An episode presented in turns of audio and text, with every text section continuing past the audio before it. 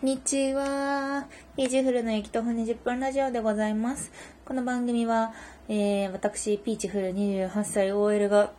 こう、日々の労働の最後に、えー最寄り駅ではない、ちょっと遠い駅について、一生懸命こう歩いて帰ってるんですけども、その間を、あの、皆様と、あの、お話できればというような番組でございます。今日は火曜日ですね。今日はね、あのね、お昼から夕方までずっと打ち合わせがあって、結構長丁場のっていうかまあ複数の長丁場の打ち合わせがあるので、直行円打直帰だったんですよ。なので、ちょっと早いんですけど、あの、打ち合わせ、最後の打ち合わせが終わって、家に帰ってきました。で、ちょっとまだ仕事があるので、仕事をしながら、えーラジオをしております。いやー、あのね、こう、つまり早めに帰ってきたから、さっき、つい本当についさっき帰ってきたんですけど、あの、明るい中でベランダを見たんですよ。何回か前に農耕民族としての幸せみたいな話をしたと思うんですけども、それでなんか空豆育ててますみたいなことを言ってたんですけど、空豆続報なんですけど、空豆、あのね、結構、3つ植えたんですよ。20、60センチの、あの、幅のプランターに3つ3株植えてでその3株ともちょっとまあ大量にとは言わずまあまあまあまあまあ花が咲いてでその後に1株につき1個ずつ実がついたんですね。でそれがちょっとずつ日々大きくなっているのをこう楽しく見てたんですよ。たまにはあの堆肥をねあの肥料をね、あげたりとか、あの、水をね、ちゃんとあげたりとかしながら、こう見守ってたわけですよ。それで、あの、空豆の、私が空豆育て方みたいなやつで検索したやつによると、空豆は、まずそこを最初にね、あの、空に向かって、空豆だからね、空に向かって、あの、豆が生えますからの、あの、重さでだんだん垂れ下がってきます。ぴょーんと。なので、その時に、あの、食べ時ですよ、みたいなこと書いてあったんですよ。で、うちの空豆は、まあまだ空を向いていて、空向いてるじゃんと思って、早く売れないかな、早く売れないかなと思って見てたんですけど、なんか、腐りました。腐った。空豆死んだ。っていう、しかもね、なんか、アブラムシとかね、つき始めててね、明るい中で見たらね、全然空豆死んでたんですよ、今日見たら。だから引っこ抜いて、なんか、アブラムシことを、こう、なんて言うんですか？捨てて、で、悲しいって思って、悲しいって思いながらラジオを配信しています。で、今ね、うちのプランター農園はすごい勝率が低くって、なんどう勝率が低いかっていうと、あの、まず空豆育ったみたいなこと言ってましたけど、まず3つ、プランターを3つ用意して、で、3つが株とほうれん草と空豆だったんですけど、でも空豆だけちゃんと育ったんですよ。あの、お花がね、咲くとかそういうレベルまで育ったのが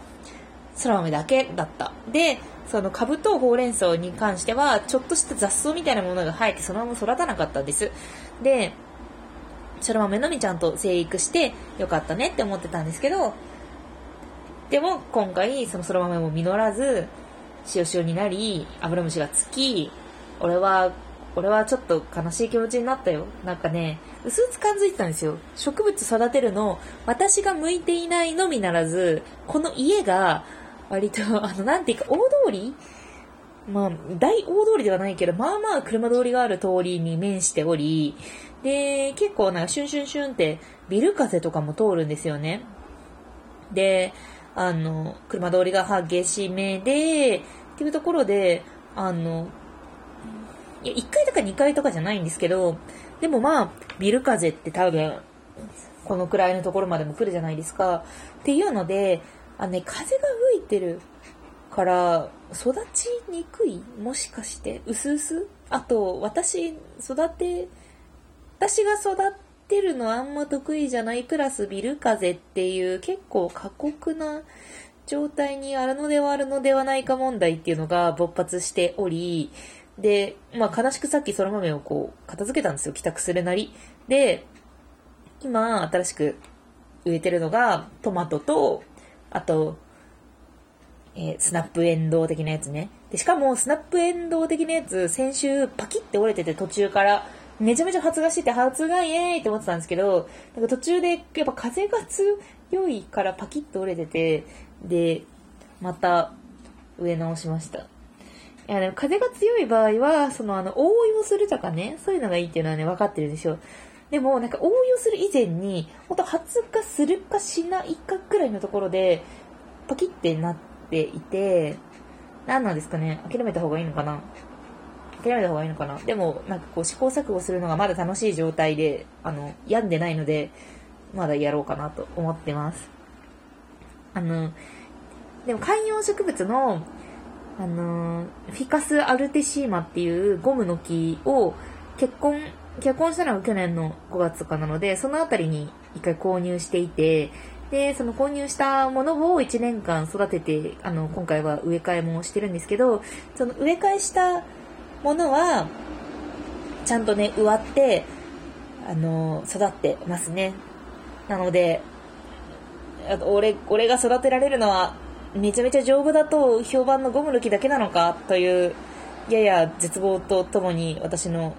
ベランダ園芸ライフは続いております。ベランダ園芸をやろうって思ったきっかけは、あの、本なんですよ。本で、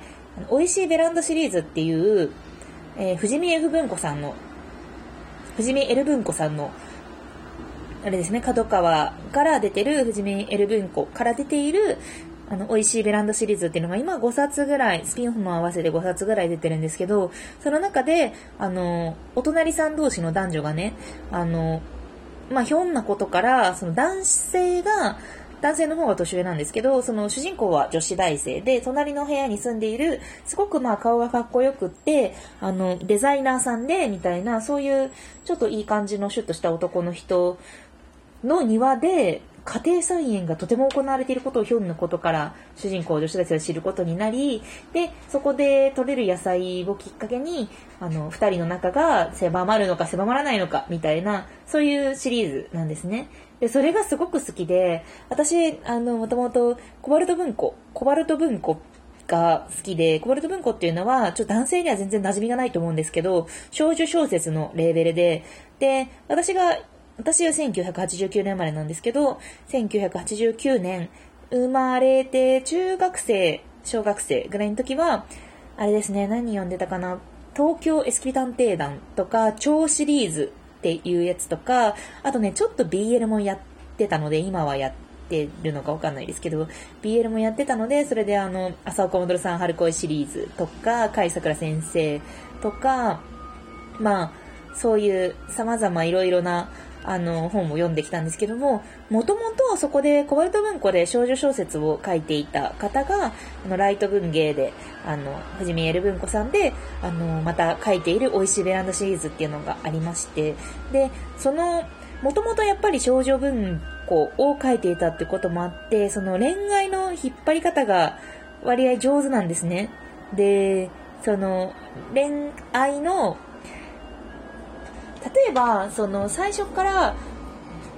あの、少女漫画とかもそうなんですけど、結構恋愛の成就って、あの、現実世界では通過点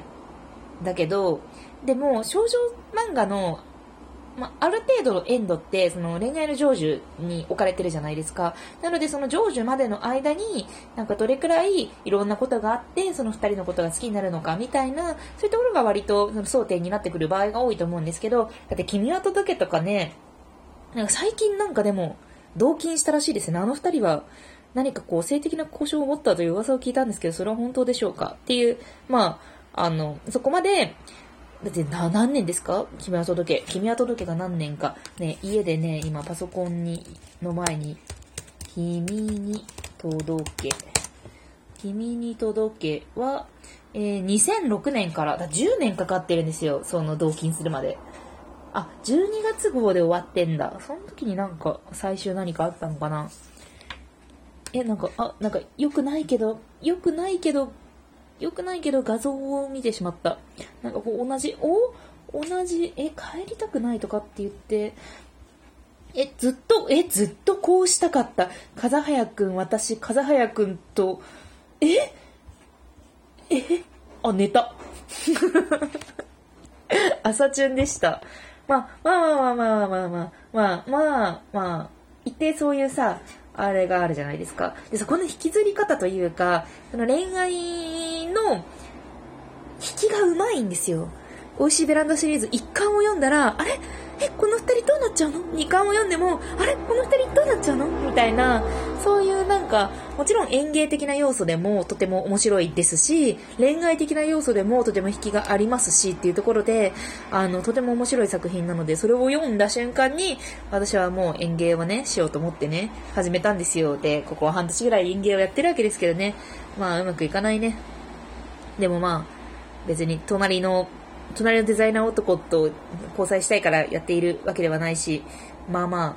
あ、楽しく、ね、楽しくないかな？でも空豆とかは私の家に、あの、着弾したがゆえに早死にしてしまったわけだし、ねえ、と思っております。今日はなんか、いつもとは違う環境で、こう、仕事のメールの返事などを打ちながら、放送をしてみました。空豆の詩っていうところで、はあ、つらみだね。でもね、次のね、トマトはね、割ともう、あの、シャーって、シャーって葉っぱが出てくるところまで来てるので、やってくれるのではと思っています。ちゃんと添え木したりとか、あの、風を防いだりね、風防をつけたりとかしてあげたいなと思います。あと、梅酒もつけたいな。やっぱ、濃厚は人間のなんかこう、本能に結びついてるような気がしますね。というわけで、空豆死んだっていう話をしました。ではね。